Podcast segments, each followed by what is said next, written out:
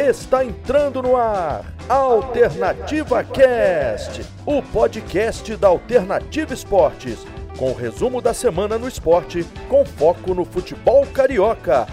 Alternativa Cast, a partir de agora, na sua Alternativa Esportes.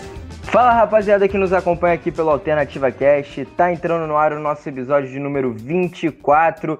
Vamos debater tudo o que aconteceu nessa Copa do Brasil muito movimentada, também projetar os duelos desse final de semana, final de semana muito importante para os times aqui do Rio de Janeiro. Hoje num formato diferente, aquele tradicional X1, dessa vez com o meu parceiro Renato Ximenes. Então, Renatão, já vou te chamando para as apresentações, cara, dá o seu destaque inicial e, claro, comenta aí o que você achar de melhor que teve nesses últimos jogos. Impressionante também a fase do Flamengo, né, meu parceiro? Olá, Luca, aos nossos ouvintes mais bem-vindos a mais um pod Alternativa Cast, né?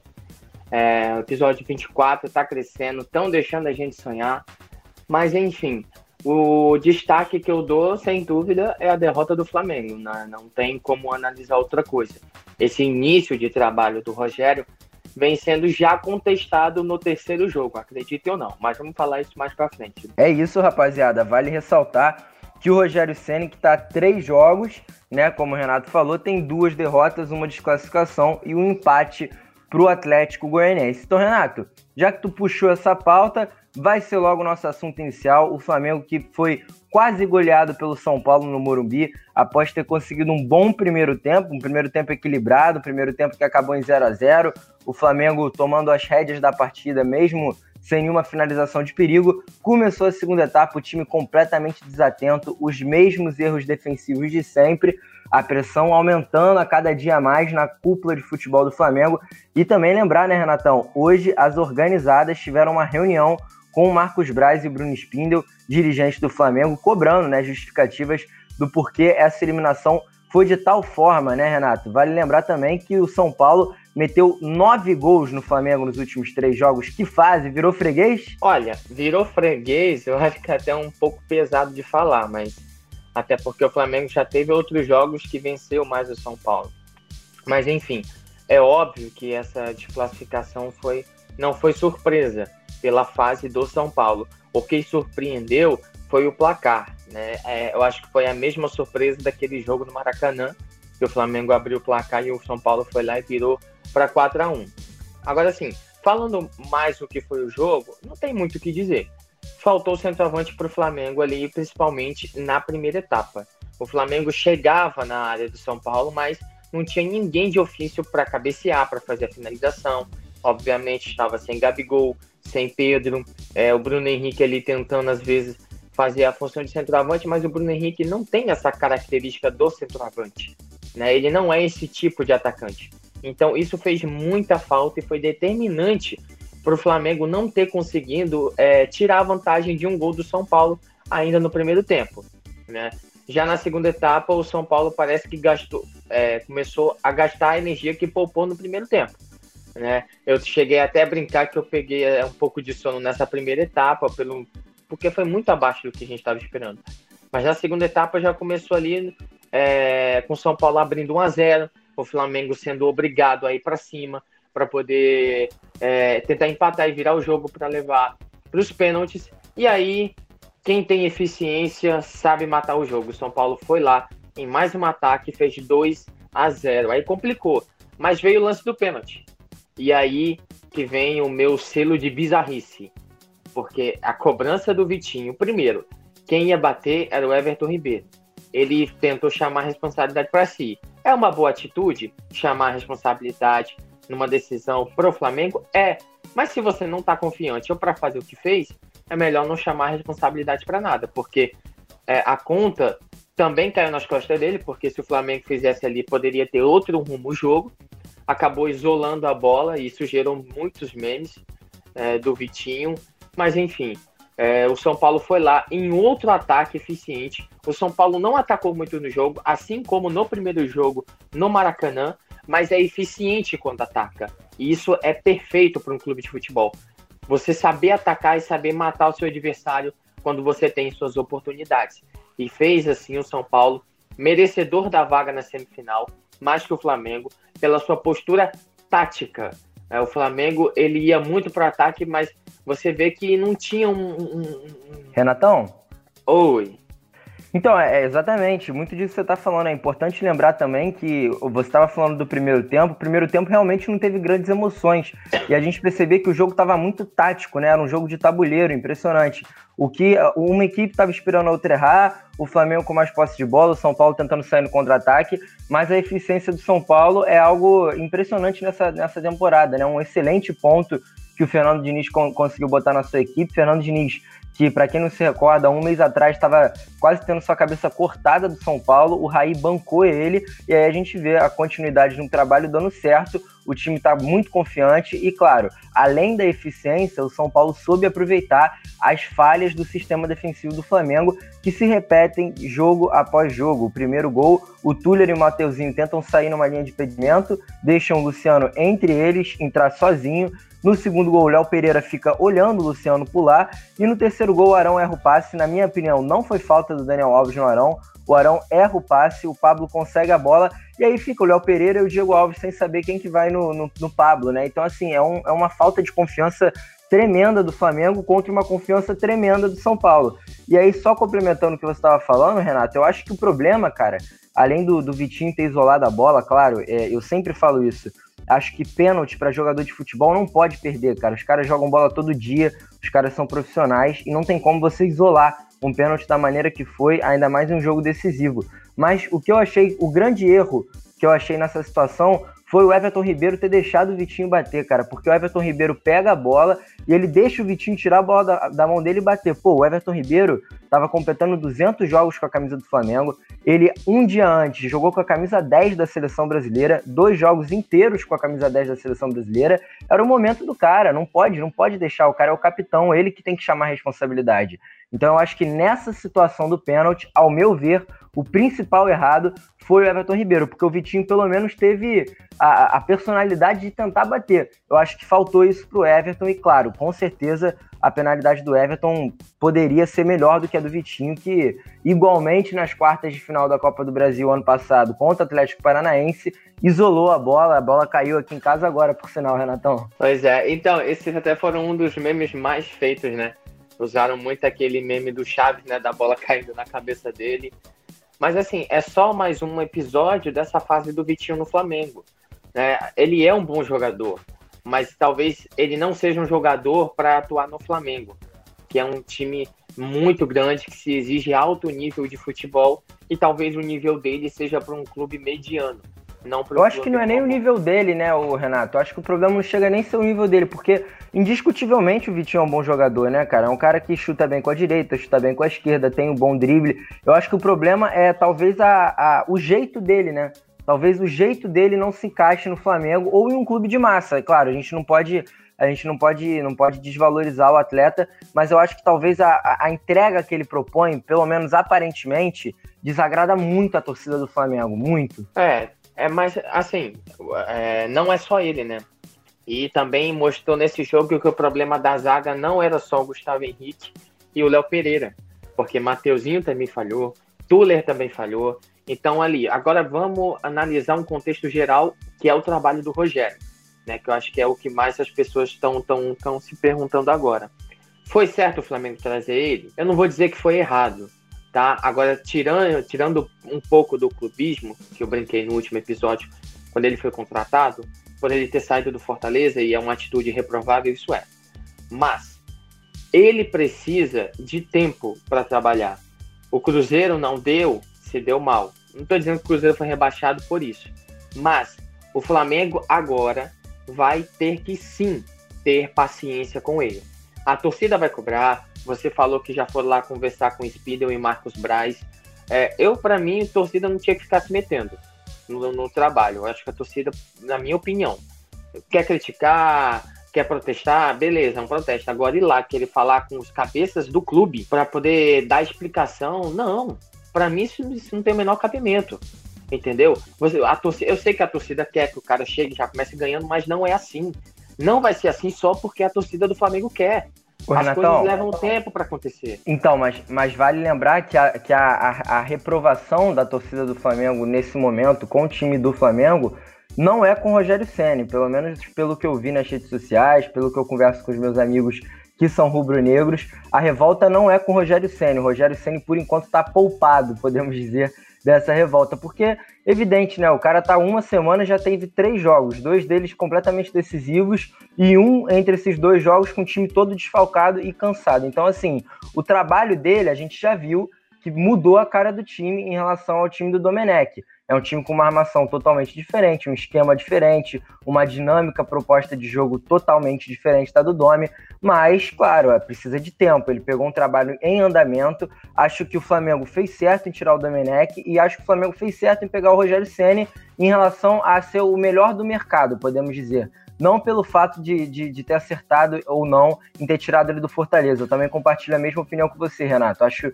injusto você tentar contratar um técnico que já está empregado. Mas agora que ele já está no Flamengo, acho que foi uma boa, uma boa escolha. E a torcida não vê com, uma, com mais olhos né, o Rogério Senna. O Rogério Senna, evidentemente, é um bom profissional que está tentando mudar. O problema que os torcedores estão falando é desse elenco, né? O elenco que caiu muito de produção só para se ter uma ideia, o Flamengo que já levou 58 gols nessa temporada, mesma quantidade de gols que levou em 2017 inteiro. E a gente ainda está na metade do Campeonato Brasileiro e ainda falta as oitavas de final da Libertadores. Então, realmente, é um problema no sistema defensivo muito maior do que apenas falhas individuais. Então, Luca, é, é, é complicado você dizer. É, agora, a cobrança não está em cima dele, obviamente, e justamente porque ele chegou a uma semana mas ele já foi eliminado pelo São Paulo. Se ele não engrenar no Brasileiro agora e, e não engrenar e não conseguir a classificação a Libertadores, a conta da desclassificação agora na Copa do Brasil vai cair em cima dele. Porque vão reclamar, vão reclamar. Mas tem uma notícia boa. O Racing, o adversário do Flamengo, ele ele tá jogando uma liga profissional lá da, dos clubes argentinos, né? Que o futebol argentino voltou recentemente, eles estão meio que se reestruturando. Mas o Racing em quatro jogos, teve quatro derrotas. Levou 10 gols e fez apenas um. Esse Racing que vai enfrentar o Flamengo na semana que vem. Então, assim. No dia que, que completa Flamengo... um ano da final da Libertadores, Renato. Exatamente. E se acham que o Flamengo tá ruim, o Racing, nesse critério, tá muito pior. Mas Libertadores é outra história. O Rogério Senna aí pode ser que ganhe é, essas peças de volta, né? É, voltando aí aos que se contundiram, enfim. É, pode ser que tenha mais cancha para esse jogo contra o Racing na Libertadores, que é de extrema importância. E aqui vai uma opinião particular minha, tá? É, eu, ano passado, quando o Flamengo foi eliminado pelo Atlético Paranaense, eu cheguei a comentar nas minhas redes sociais o seguinte: o foco do Flamengo não é a Copa do Brasil. Não era desculpa pela eliminação, não. Mas o foco do Flamengo não é a Copa do Brasil. O foco do Flamengo, e repito para essa temporada, o foco do Flamengo é ser bicampeão da Copa Libertadores da América. E não tá errado. Não tá errado. Se juntar todas as forças que tem, com esse elenco que tem, para ganhar Libertadores, se o time estiver completo, com todo mundo recuperado, que eu sei que é difícil nesse momento que a gente está passando, o Flamengo é o favoritaço para conquistar Libertadores com o Rogério Senni tá? Brincadeiras à parte, ele é um técnico que está pronto para o Flamengo. Ele só deu azar de vir, né, com essa enxurrada de, de, de, de perca de atleta num momento tão importante. Mas ele é um melhor técnico brasileiro que a gente tem no momento. E ele, na minha opinião, vai dar muito certo sim no Flamengo. É, claro, vale, vale ressaltar também, né, Renato, que o problema, acho que o problema maior do Flamengo nessa eliminação na Copa do Brasil, claro, além de não conseguir conquistar o título de novo, cair de novo nas quartas de final, é também pelo poderio financeiro. Tem muita gente que fala, ah, o Flamengo é muito forte financeiramente, claro, é muito forte financeiramente, mas para quem não se recorda, o Flamengo está vivendo três imbróglios aí bem complicados para o seu elenco e bem importantes para o seu elenco, que é a renovação do Diego Alves, a contratação em definitivo do Pedro e também a contratação em definitivo ou a prorrogação do empréstimo do Thiago Maia. Então, claro, se o Flamengo passasse de fase nessa Copa do Brasil, todo mundo sabe que a Copa do Brasil é a competição que paga melhor dentre todas as que os clubes brasileiros jogam, até mais do que a Libertadores. Então, com certeza ajudaria para resolver esses imbróglios, pelo menos com o Diego Alves, né, que é o mais urgente, que já vai ter o seu contrato encerrado no próximo dia 31 de dezembro. Então, o Flamengo está correndo contra o tempo para conseguir resolver essas pendências. Acho que, além da Libertadores, né, Renato? É importante a gente salientar também que o Flamengo está muito ligado ainda no Campeonato Brasileiro. Porque analisando aqui a tabela, o Flamengo vai enfrentar o Curitiba, inclusive eu vou fazer esse jogo ao lado dos nossos queridos companheiros Roberto Giulianelli e Romulo Diego Moreira, na nossa querida alternativa esportes. E o Flamengo que vai enfrentar o Curitiba no próximo sábado, a partir das 7 horas da noite, e tem a chance de novo de assumir a liderança. Toda rodada o Flamengo tem a chance, toda rodada o Flamengo desperdiça. Vale ressaltar que o Atlético acabou de perder a rodada antecipada né, para o Atlético Paranaense. O Internacional vai jogar contra o Fluminense e o Vasco vai jogar contra o São Paulo. Então, se o Flamengo ganhar do Curitiba e todos esses outros times perderem, o Flamengo vai a 39 e assume a liderança provisória. Só que aí, Renato, o que, que acontece? Vai chegar contra o Curitiba, o Flamengo ainda tá sem Gabriel, ainda tá sem Pedro, ainda tá sem Felipe Luiz, sem Rodrigo Caio, a Rascaeta não tá 100%, o único que volta é Diego Ribas, então a gente provavelmente vai ter um time todo desmacelado de novo para enfrentar o Curitiba, que deu uma engrenada na competição, né, cara? O Curitiba tentando sair, tentando se afastar da, da, da, da, zona do rebaixamento, apesar de ter perdido o último jogo, teve recentemente um empate importante contra o Internacional, né, cara? Verdade, Luca. É, você falou bem anteriormente, assumir essa ponta. Mas é, eu ainda não vejo, por esse motivo que você falou, desses desfalques. Isso quer dizer que o Flamengo não vai ganhar do Curitiba? Não, não quer dizer. Mas pela fase que, assim, o Atlético perdeu na, na, na, na quarta-feira para o Atlético Paranaense, mas vem numa sequência boa. Venceu o Flamengo, venceu o Corinthians. Então ali, basta ele ganhar o jogo dele, que ele volta para a liderança. Então, assim, é muito cedo para se exigir a liderança no Flamengo. Né? Eu tenho o seguinte pensamento: um time pode passar as 37 rodadas do brasileiro na segunda posição. Na rodada 38, ele tem que estar em primeiro. Entendeu? Então, assim, se o, a, a gente tem que começar a fazer a cobrança num contexto geral. Porque um contexto do momento, principalmente no Campeonato Brasileiro, muda. De tão equilibrado que tá. Porque em três rodadas você ganha, você tá lá em cima. Em outras três rodadas você não ganha, você acaba caindo de produção. E fica essa oscilação, né? Essa gangorra, esse sobe e desce. Então não dá para ficar exigindo uma liderança agora, principalmente nesse momento que está com essas percas de atletas é, que vai que está fazendo muita falta, que foi crucial para a eliminação na Copa do Brasil, né? E que pode ser crucial, dependendo se esse departamento médico do Flamengo não agir rápido para recuperar esses atletas para o jogo tão importante quanto o Racing, talvez é, não. O Rodrigo Caio na... já está fora, Renato. Rodrigo Caio já foi confirmado que não joga a primeira partida contra o Racing. Pois é, então, assim, talvez a partida mais importante não seja nem a de ida, porque a de ida é lá na Argentina. Então, o esquema vai ser um pouco diferente do que trazer o resultado para o Rio de Janeiro para fazer. O crucial vai ter que ser todo mundo recuperado para o jogo da volta. E o departamento médico do Flamengo vai precisar agir rápido contra isso. Mas, ainda assim, eu acredito que o Flamengo, por jogar em casa, vai vencer o Curitiba mas não vai ser um jogo fácil. Curitiba é um time chato. Rodrigo Santana aí chegou, deu uma melhorada nesse elenco, tanto que conseguiu até um empate contra o Internacional né, no Beira Rio. Mas enfim, acredito numa vitória mais suada do Flamengo, justamente por esse motivo, pela perda de atleta, por improvisações, mas pela qualidade. Para mim, o Flamengo vence esse jogo. Inclusive, Renato, o Flamengo em falar em Curitiba, o Flamengo que tinha emprestado dois jogadores para Curitiba, o Rodrigo Muniz e o Hugo Moura, e o Rogério Ceni solicitou a volta do Rodrigo Muniz. Então, o Rodrigo Muniz, que jogou pouco mais de cinco jogos, se não me engano, no Curitiba, chegou até a marcar um gol, inclusive foi o seu segundo gol como profissional, o primeiro havia sido no Flamengo, já está no Rio de Janeiro, integrado com a comissão técnica do Flamengo, e tem a possibilidade de jogar contra o Curitiba. Lembrando que o Flamengo segue sem centroavante, né? Segue sem o Gabigol e sem o Pedro, só tá o Lincoln. E eu acho que a tendência, Renato, a tendência é o Rogério Senna entrar com um time misto, tá, cara? Eu acho que essa tendência, é, não vi nenhuma informação sobre. É, eu, tô, eu tô falando uma tendência pelo, pelo um achismo meu, porque acredito que ele vai poupar alguns jogadores visando o jogo de terça-feira, porque os jogadores estão muito cansados, né? Jogaram contra o São Paulo a primeira partida, aí os meios atletas jogaram contra o Atlético Goianiense, mesmos atletas jogaram contra o São Paulo de novo, então tá uma sequência muito muito grande de jogos no intervalo de tempo muito curto. Então acho que a tendência é que o Rogério entre com time misto. E aí time misto é, se você me permite aqui falar o time que eu acho que o Rogério entraria, o Renato, se você também quiser fazer alguma alteração, Eu acho que ele entraria nessa partida contra o, o Curitiba com o Diego Alves no gol, acho que ele manteria para dar ritmo. Acho que ele veria de novo com o Mateuzinho, talvez na zaga ele botaria de novo o Tuller e o Natan dessa vez. Na lateral esquerda, acho que ele deve arriscar dar uma chance para o Ramon.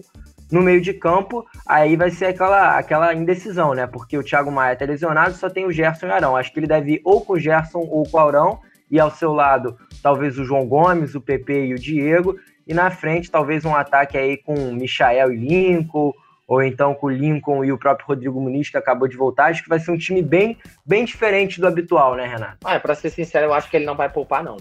Ele tá precisando muito dessa vitória. É, se não ganhar contra o Curitiba, ele vai muito pressionado pro jogo contra o Racing. Então, acredito que ele vai. Assim, os jogadores que ele poderia poupar, eles não vão jogar. Não é? Os jogadores que ele poderia poupar não vão jogar. Então, assim, não é criticando a base do Flamengo, porque é, já provou a sua qualidade naquele jogo contra o Palmeiras e alguns jogos sucessivamente. Mas ele está precisando muito dessa vitória para ir para o jogo contra o Racing mais aliviado, com o apoio da sua torcida, porque se vencer, a torcida vai chegar junto para o jogo contra o Racing, não vai dar pressão, não vai ficar pressionando, é, e a gente sabe que a torcida do Flamengo faz isso muitas vezes, então é de crucial importância que ele vença, e por esse motivo acredito que ele não vai poupar. Talvez comece o jogo é, praticamente com o mesmo time que começou contra o São Paulo, justamente pela importância, né, como ele mesmo falou na entrevista coletiva né, depois do jogo contra o São Paulo, ele que ia precisar muito do apoio da torcida nesse momento. Por esse motivo, acredito que ele não vai poupar. Talvez uma peça ou outra para guardar para o segundo tempo.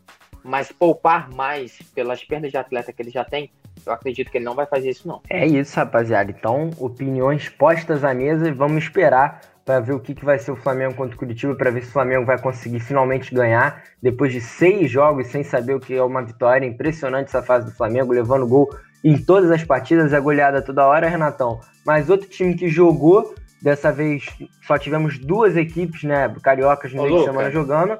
Pode falar, Renatão. Quanto você acha que vai ser o jogo? Você fugiu, você não deu seu palpite. Flamengo Curitiba? Sim. Acho que o Flamengo ganha, cara. Acho que o Flamengo consegue ganhar de 2 a 1 um. Flamengo consegue. Leva gol todo jogo, né? Não é uma hipótese não levar gol. Acho que vai levar gol para variar, mas acho que ganha. Eu tô falando todo, toda, toda rodada, eu falo que acho que o Flamengo ganha, né, cara? Então dá, toda hora o time do Flamengo tá calando a minha boca, mas dessa vez vamos, vamos ver se de, de zica, né? Tirar essa zica Eu acho que você deveria apostar no Curitiba, que de repente assim o Flamengo ganha. é, Renatão, complicada a fase do Flamengo. Agora, outro time que jogou, né, meu parceiro, foi o Vasco. O Vasco que jogou contra o Fortaleza. Um joguinho bem mais ou menos, né, Renato? Vasco e Vasco Fortaleza não saíram do 0 a 0 Fortaleza deu uma caída, né, desde a saída do Rogério. Já tá, se não me engano, a cinco jogos sem ganhar. Você pode me corrigir se eu estiver falando errado acho que são quatro, quatro derrotas né, nas últimas partidas, e agora um empate com o Vasco, Fernando Miguel pegando tudo, e o Bergson, rapaz, o que, que foi aquilo, Renato? Olha, vamos por parte. Essa questão do Fortaleza, o Fortaleza está cinco jogos sem vencer. É uma coisa que não acontecia desde a época que o Fortaleza ainda estava na Série C, se eu não me engano. Ter é, quatro derrotas seguidas, agora cinco por conta do empate. Mas esse foi o segundo jogo do Chamusca, então três derrotas são na conta do Rogério né? Que foi a derrota para o Atlético Paranaense. Teve também a. Então o Rogério pro... tá seis jogos sem saber o que ganhar, né, Renatão? Exatamente, tá seis jogos. Então foram três jogos com, com ele, né? E os dois últimos contra o São Paulo, a derrota para o São Paulo e o empate contra o Vasco, no comando do Chamusca. Agora sim, é, o nível de futebol do Fortaleza foi melhor do que o do Vasco. Não foi um futebol, um jogo de alto nível, mas por ser um técnico que está no segundo jogo, que, que tá conhecendo o elenco e que ainda assim está fazendo esse time jogar muito bem, é algo que dá esperança para a torcida do Fortaleza. O, o, que mais penou, e assim, como eu acompanho muito esse lado do futebol do Nordeste, principalmente do Fortaleza, é, a torcida ficou bem chateada porque merecia ter ganhado o jogo. E merecia, principalmente quando o Bergson entrou. É, a primeira etapa teve ali uma cabeçada que o Fernando Miguel pegou. É, eu tava ouvindo esse jogo no rádio, o, às vezes, o, a é por isso que eu gosto da emoção do rádio. Porque quando você vai, às vezes, ver o mesmo lance no rádio e na TV, talvez seja totalmente diferente o contexto, porque o rádio te dá uma emoção que muitas vezes a TV não dá. Mas, enfim, é, Fortaleza foi melhor, mas o Vasco, assim, ele foi abaixo do que apresentou contra o esporte. Sentiu com... muito a ausência do, do Benítez, né, Renato? Benítez que testou positivo antes da partida. E a gente percebe Foi. o Vasco, apesar de estar tá melhorando, né? Apesar, claro, o, o Sapinto acabou de chegar também, está num processo gradual, está subindo degrauzinho, degrauzinho, implementou um novo sistema com três zagueiros. O Léo Gil foi uma excelente contratação para o Vasco, né, cara? Você que, que acompanhou o jogo pelo rádio deve ter escutado bastante o nome dele, ele que foi um dos principais articuladores dessa equipe do Vasco na ausência do Benítez. Geralmente é um jogador mais marcador, que estava saindo mais para a partida, estava dando mais opção, uma vez que o Pikachu não foi bem, né? O Pikachu que jogou ali na armação tentando substituir o Benítez de novo não foi bem. Correu, se entregou, mas não conseguiu dar aquele toque refinado que o Benítez dá nesse meio de campo. E a gente percebe isso durante todo o campeonato, né, cara? É uma tônica. Por mais que o Vasco implemente um novo sistema, melhore com alguns jogadores, né? Consiga uma nova armação. Quando Benítez e o Cano não estão bem, ou quando Benítez e o Cano não jogam, é impressionante como cai a produção ofensiva da equipe, né, cara? Ah, é, cai, com certeza. Mas, é, como, como eu estava te falando anteriormente, não foi a mesma partida contra o esporte. Né? E, e, isso não se dá por conta só da ausência do Benítez, tá? Mas deve-se reconhecer o esforço que o melhor jogador do Vasco nesse jogo foi o Leonardo Gil. E aí vai minha indagação para o Ricardo Sapinto. Por que que tirou ele? Ele estava cansado? Eu acredito que não. Porque ele era o melhor jogador, ele é, na coletiva ele falou que tava, né, o Renato? Na coletiva foi, foi, aliás, foi uma pergunta que intrigou muito, né, todo mundo da imprensa. Inclusive eu, quando eu vi que ele saiu, eu também fiquei, fiquei, por que, que ele tirou o Léo Gil, né? E aí na coletiva o Sapinto disse que ele estava cansado. Então, a, se, é, se realmente estava cansado, porque a gente não sabe, pode ser só uma desculpa para acalmar os ânimos. Se ele realmente estava cansado, é justa a alteração, porque ele ajudava na defesa, ele ia ajudava a fazer jogadas no ataque, assim, ele foi o melhor jogador do Vasco em campo. É, não vou dizer que ele jogou praticamente sozinho, porque não foi. Mas com certeza ele é o maior destaque já no jogo contra o esporte. Né? Ele jogou muito contra o esporte. E jogou ontem também muito. Foi um, é, assim, é uma, é uma, é um achado do Vasco que, que, que pode render bons frutos para essa equipe. Mas e vale lembrar, né, geral, né, Renato, que, o, que, que, o, que o Vasco está com oito desfalques, né? Oito contaminados pela Covid e quatro deles são titulares, né? O Miranda, o Castão, o Benítez e o Carlinhos. Então, o Léo Gil ele fica cada vez mais importante nessa equipe, né? Porque principalmente sem o Benítez e sem o Carlinhos, que são dois jogadores que auxiliam nessa articulação, agora, como você disse, ele está tendo que fazer uma polivalência impressionante, né? Ele marca, ele cruza, ele toca, ele passa, ele avança, ele arma. Então é o cara que está fazendo tudo nesse meio de campo aí do Vasco. Exatamente, exatamente. E assim, é, não foi o suficiente para o Vasco vencer aquele jogo, embora duas chances, assim, me, me podiam ter feito com que o Vasco ganhasse esse jogo. Aquela cabeçada do Cano, que o Felipe Alves pegou, mas aquela finalização, se eu não me engano, do Leonardo Gil, que passou muito rente à trave.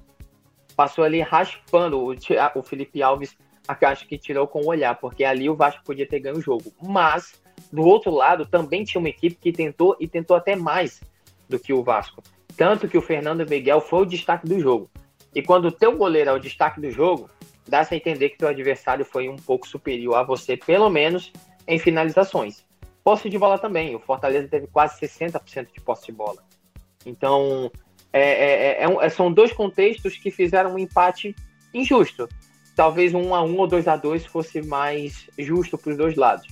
Mas enfim, é, é um futebol que, pro lado do Fortaleza, dá uma esperança de um bom trabalho que está sendo feito pelo Chamusca, que está aí só no seu segundo jogo, e agora vai enfrentar o Botafogo nesse final de semana. E para o Vasco, dá-se aqui assim, é uma, não deixa de ser uma evolução. A gente entende os desfalques, tá? Mas assim, precisa dar mais. Precisa dar um pouco, precisa ter mais postura tática, como teve contra o esporte, né?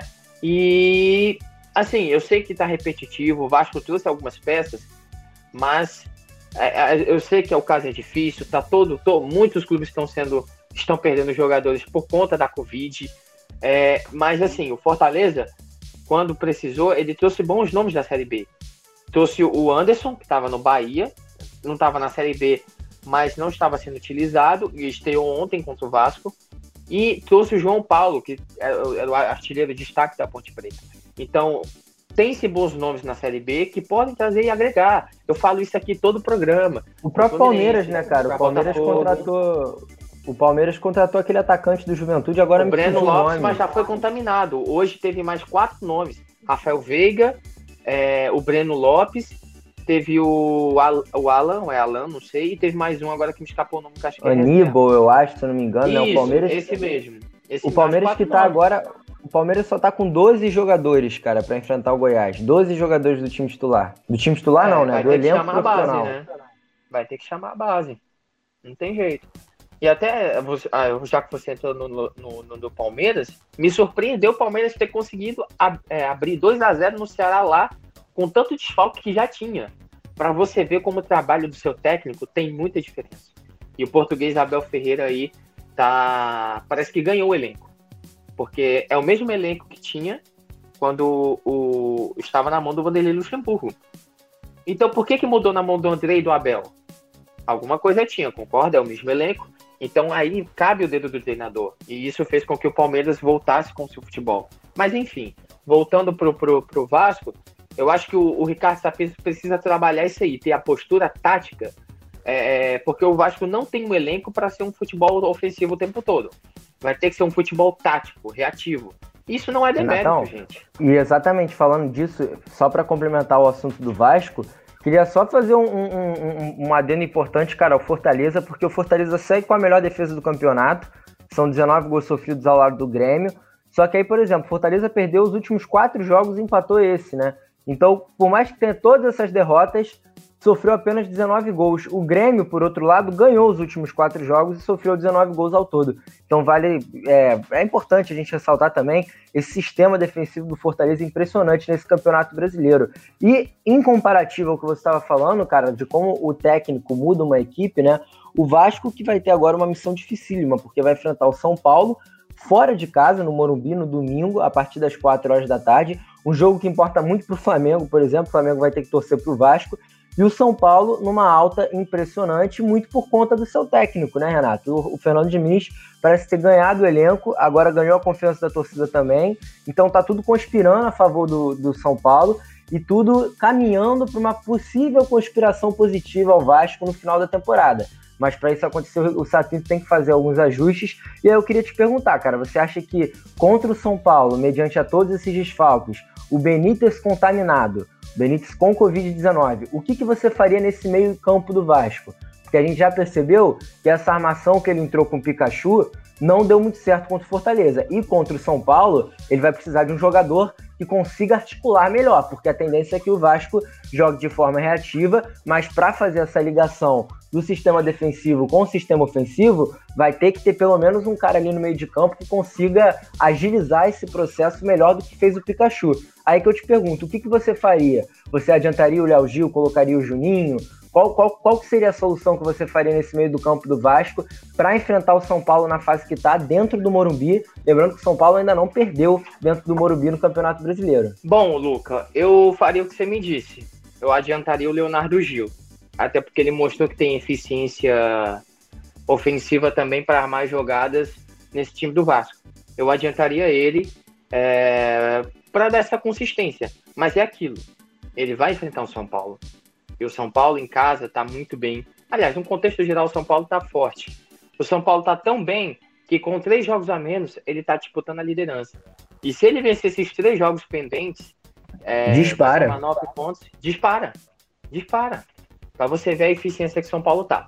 Então, o que, que eu faria se eu fosse o Ricardo Sapinto? Eu é, teria a mesma postura do jogo que deu certo, que foi o jogo contra o esporte. Ter uma postura tática, e aí vai o meu destaque para o Marcelo Alves, o zagueiro do Vasco, que está muito bem e até jogou muito contra o esporte.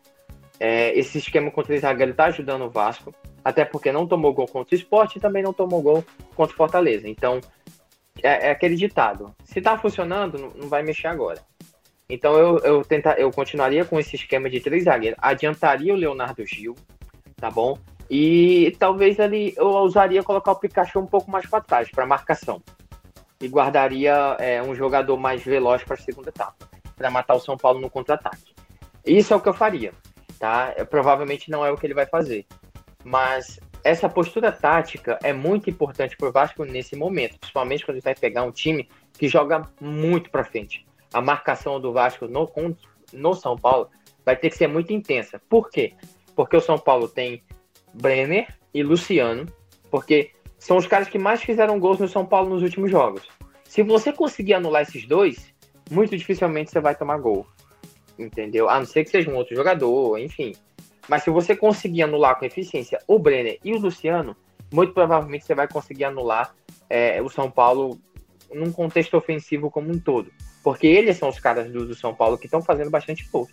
Anulando eles, o risco de você tomar outros gols é bem menor. E assim, numa velocidade em contra-ataque. Né? E o Cano, que é, sabe se posicionar muito bem, sabe se desmarcar e mostrou isso é, na, no, no, próprio jogo contra o Fortaleza, naquela, naquela jogada, na cabeçada, onde ele conseguiu se desmarcar e cabecear sozinho, no jogo contra o esporte, no, nos dois gols contra o esporte. E, enfim, ele, se ele for inteligente, como é, né? É, e saber usar o Leonardo Gil num contexto mais ofensivo, com o cano é, ali para pegar as bolas que ele mandar, o Vasco pode sim conseguir fazer talvez um ou dois gols no São Paulo e a defesa anulando os dois homens de gol do São Paulo, a chance do Vasco torna-se muito maior de vencer no Morumbi. É, com certeza. A situação para o Vasco vai ser realmente uma batalha, né? Uma situação muito, muito complicada, mas que é possível, né? Tudo é possível. O Vasco que, caso vença, alcançaria os 26 pontos, pode chegar. Claro, se todo mundo à sua frente perder, né? Desde o Atlético Paranaense, que é o décimo colocado, até o Atlético Goianiense, se todo mundo perder e o Vasco ganhar, o Vasco pode saltar para a décima colocação. É impressionante, né, cara? Impressionante como que está disputado esse campeonato brasileiro. Por exemplo, do Botafogo, que é o 19, até o Atlético Paranaense, que é o décimo, são apenas cinco pontos separando esses clubes. Outro dia, o Atlético Paranaense estava lá na posição que hoje é o Botafogo. Então, realmente é um campeonato que está muito disputado, da mesma forma como está lá em cima. Que se o São Paulo ganhar, pode chegar aos 39 pontos e alcançar também a liderança, claro, ainda contando com dois jogos a, com três jogos a menos, como você disse, né, Renato? Agora, outro clube que vai jogar é exatamente o Botafogo. Vamos falar logo do Botafogo, porque você já estava falando do Fortaleza, que vai enfrentar o Botafogo. Fortaleza, no seu terceiro, segundo jogo, né, do Chamusca na equipe, vai tentar. É terceiro.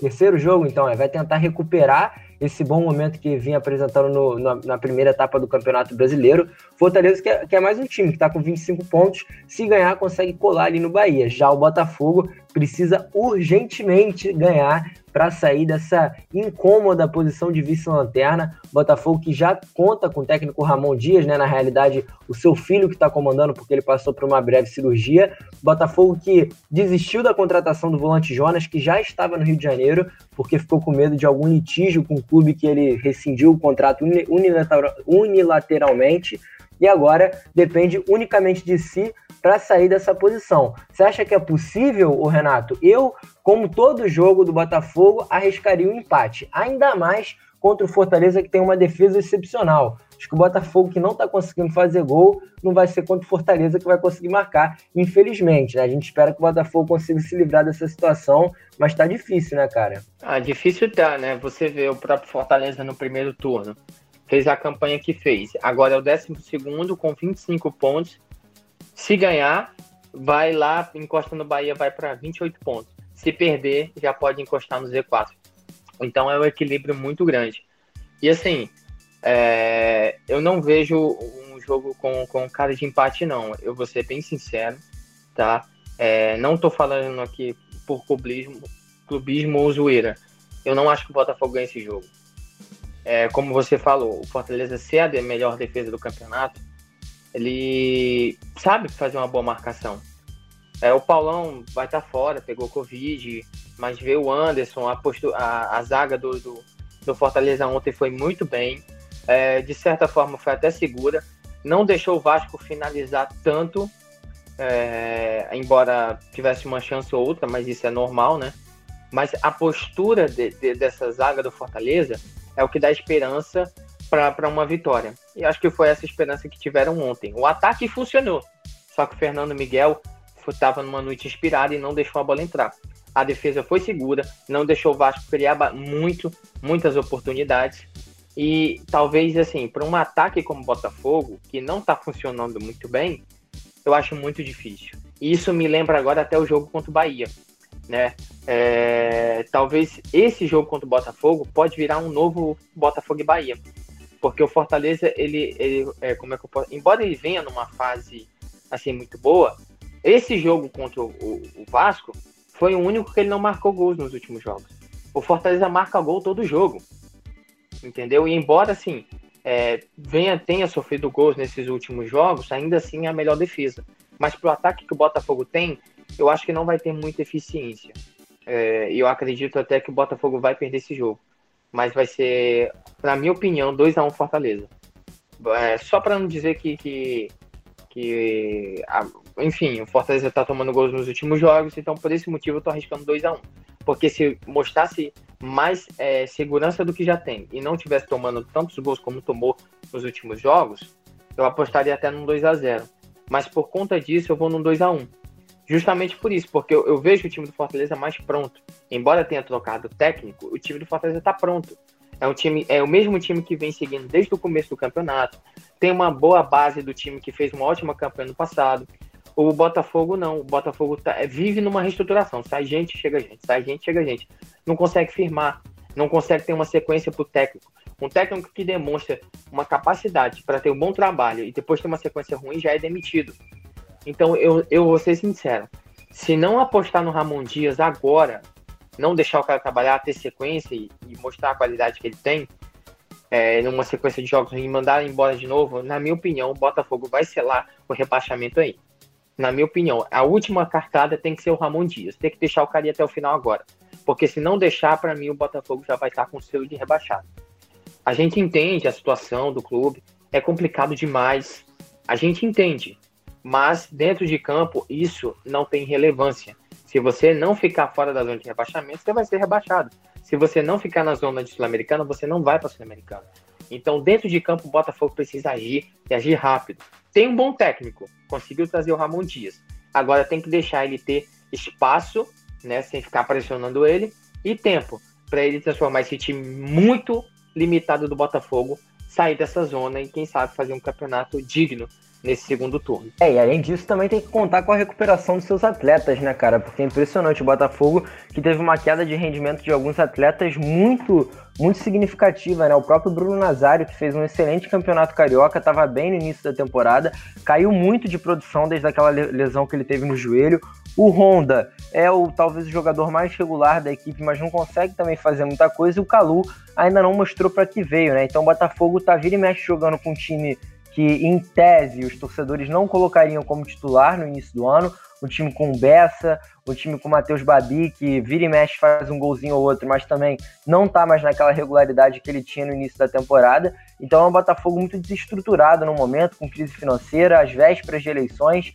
Então, realmente, a gente espera que consiga sair dessa fase para conseguir eliminar né, esse fantasma do rebaixamento. É muito triste quando a gente vê times grandes caindo né, no rebaixamento, times grandes no Z4 e a situação do Botafogo está ficando cada vez mais complicada. Mas, Renato, outro time que caiu um pouco de produção também e a gente torce para não desandar de vez é o Fluminense.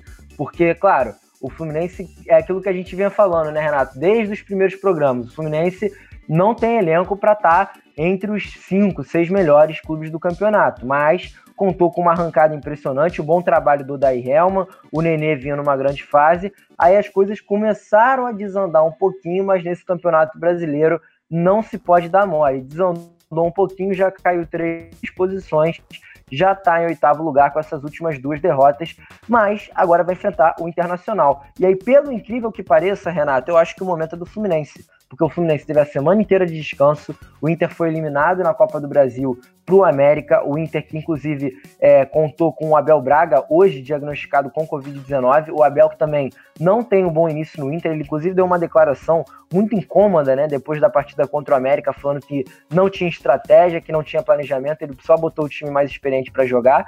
Pois bem, acabou sendo eliminado para o América nos pênaltis. O Inter que desandou, né? Perdeu alguns jogos importantes, está há quatro jogos também sem ganhar no campeonato. Então, apesar do Fluminense também ter dado uma irregularizada, eu acho que o momento é do Fluminense ganhar o Inter e colar de novo ali entre os seis primeiros. O que, que você acha, Renato? Você acha que o Fluminense consegue, leva vantagem mesmo jogando contra o Inter no Beira Rio? Vale ressaltar, Renatão, antes de você complementar, que o Dodi não joga mais pelo Fluminense. Dodi e Fluminense não conseguiram é, chegar a um meio termo contratual e o jogador não é mais, não atuará mais com a camisa do Fluminense, então mais um desfalque muito importante, apesar de estar tendo o Iago Felipe, né, tá se recuperando de Covid e talvez já possa enfrentar o Internacional. É, uma pena, né, o... eles não terem se entendido, o Dodi ali, que é um, grande jogador, chegou até a ser especulado no, no, no Ceará, é, mas enfim, é um jogador que vai fazer falta para esse meio de campo. Mas o Fluminense não tem tempo para ficar lamentando. Tem um segundo inteiro aí para poder tentar se manter bem onde está. E talvez um jogo que faça, né, como foi no primeiro turno, que foi um, o, o, o jogo aqui no Maracanã, que o Fluminense venceu o Internacional e foi dali que o Fluminense acabou tendo uma reação boa na sequência de jogos do campeonato, depois daquela vitória é, eu acredito que a chance do Fluminense também arrancar de novo. Porque o Inter, como você falou, tá vindo de jogos sem vitória, perdeu na estreia pro América Mineiro do, do Abel Braga. E, é, do Abel Braga. Ia falar Abel Ferreira. na estreia do Abel Braga pelo Inter, perdeu pro América, perdeu pro Santos no Campeonato Ô, Renato? Oi. Só para complementar aí o que você tá falando, mas é importante a gente ressaltar que além do Dodi, cara, o Igor Julião talvez não jogue contra o Inter, aí o Odair pode optar pelo Calegari. Acho que aí nisso a torcida do, a torcida do Fluminense vai ficar feliz, né? Porque tá todo mundo xingando muito o Igor Julião. O Nino, o Michel Araújo e o Egito testam positivo para Covid. E aí eu vou fazer um alerta aqui, né, Renato? Claro, um alerta além das quatro linhas, se você quiser também complementar, você que é, conhece bem esse ambiente de hospital, para quem não sabe, o Renatão trabalha nesse meio também. Impressionante, né, cara? As pessoas têm que tomar cuidado, porque o aumento da Covid é, é, é, é, nítido, principalmente se a gente for pegar os clubes brasileiros. Quantos casos que a gente teve nessas últimas semanas, né, cara? Impressionante. É, realmente é impressionante. Assim, chega até a ser assustador. O Palmeiras, talvez o Palmeiras ali foi cara. o. O Palmeiras ali foi o mais prejudicado, né? Tinha 15, agora com 4, fecharam 19 atletas infectados, né? Então, assim, é para ficar atento, mas é como a gente já falou até na época, eh, quando a gente começou a Alternativa Cast. Se tem pessoas que têm totais condições de se tratarem, é o jogador de futebol. Ele tem todo o recurso para um tratamento, para isolamento, é, apoio médico. Então, assim, se eles têm tudo isso, como é que eles estão pegando? Talvez aí seja a cobrança puxar a orelha até do jogador, não é? E assim, tá passando para um e a corrente vai indo. Isso eu vou botar no caso do Palmeiras, porque não, não é uma coincidência 19 atletas em, em, em, menos de uma semana ser infectados, alguma coisa aconteceu. Alguém quebrou a regra e acabou passando para todo mundo, ou então quase todo mundo está quebrando a regra. Então, é, é, o jogador de futebol ele tem esse, esse mal na vida dele, né? Ele precisa se resguardar para o clube, principalmente na época que a gente está vivendo. Assim, se não tomou cuidado, dançou. Então, assim, é algo preocupante, né? E que prejudica. O Palmeiras estava numa crescente. Se o Palmeiras começar a cair agora por conta disso, eles não vão ser responsabilizados. E a culpa vai cair em cima de quem? Do clube. Então, os jogadores precisam salientar. A vida deles é a vida do clube. Entendeu? É, talvez isso seja o mal necessário do jogador de futebol. E no caso do Fluminense, né, cara, é a segunda vez, né? O segundo surto diferente que o Fluminense tem Dessa vez, na realidade, com quatro jogadores, porque o Pacheco já estava afastado. E aí, sem o Michel Araújo e sem o Nino e sem o Pacheco, a torcida do Fluminense já vai ficar um pouco complicada, porque na zaga deve entrar o Digão, no lugar do Michel Araújo, é, provavelmente ele deve optar ali pelo Luca, pelo Ayrton Silva, ainda não dá pra gente decidir. E na frente ainda tem o Fred em dúvida, né? Então, apesar do Fluminense é, não estar tão pressionado como o Inter tá, talvez a gente tenha um grande jogo, né, cara? Um jogo muito disputado no Beira Rio. Verdade, verdade. E assim, a chance do, do, do, do Fluminense, como eu tava falando, o Inter vem numa um declínio, principalmente agora com o Abel Braga. Venceu o jogo contra o, o América, mas assim, eu, eu, é, foi no finalzinho, assim, na bola alçada na área, eles conseguiram fazer 1 a 0 mas não tiveram a qualidade de ganhar nos pênaltis, né? E é o que eu digo, pênalti não é loteria, é trabalho. E. O próprio Galhardo eles... perdeu, né, cara? o próprio Galhardo perdeu. E assim, eu ouvi até alguns comentaristas de outras é, de outros meios que a gente acompanha, enfim, falando que o Galhardo poderia estar com um pouco de soberba pelo fato da, da convocação. Eu acho isso um pouco exagerado, né? Eu acho que isso passa muito pela mão do treinador. O Abel Braga, ele é um ex-técnico em atividade, gente. E isso a gente tem que aceitar. Ele fez, ele é um técnico multicampeão, venceu o Libertadores Mundial com o Internacional, venceu o é, Campeonato Brasileiro com o Fluminense. Enfim, tem um monte de título na carreira. Mas a pessoa tem que saber reconhecer quando chega o seu fim. Todo o ciclo tem um começo, meio e fim. E o do Abel acabou. E acho que só ele não está querendo aceitar isso. Mas é, eu não acredito que o Internacional vá muito longe nesse Brasileirão. Com o Kudê, a gente tinha aquela expectativa, pô, Internacional, o que, que ele vai mostrar? E assim, estava correspondendo. Mas na mão da Bel, eu acredito que o Internacional vai ter uma queda. E essa é a chance do Fluminense. Porque já vem numa sequência de jogos ruins e já vinha até alguns jogos antes com o Kudê. Então o Fluminense precisa e pode tirar proveito disso. E o Odair Helma conhece o Internacional mais do que o Abel Braga. Porque o Odair Helma, não, não muito longevo, estava treinando Internacional.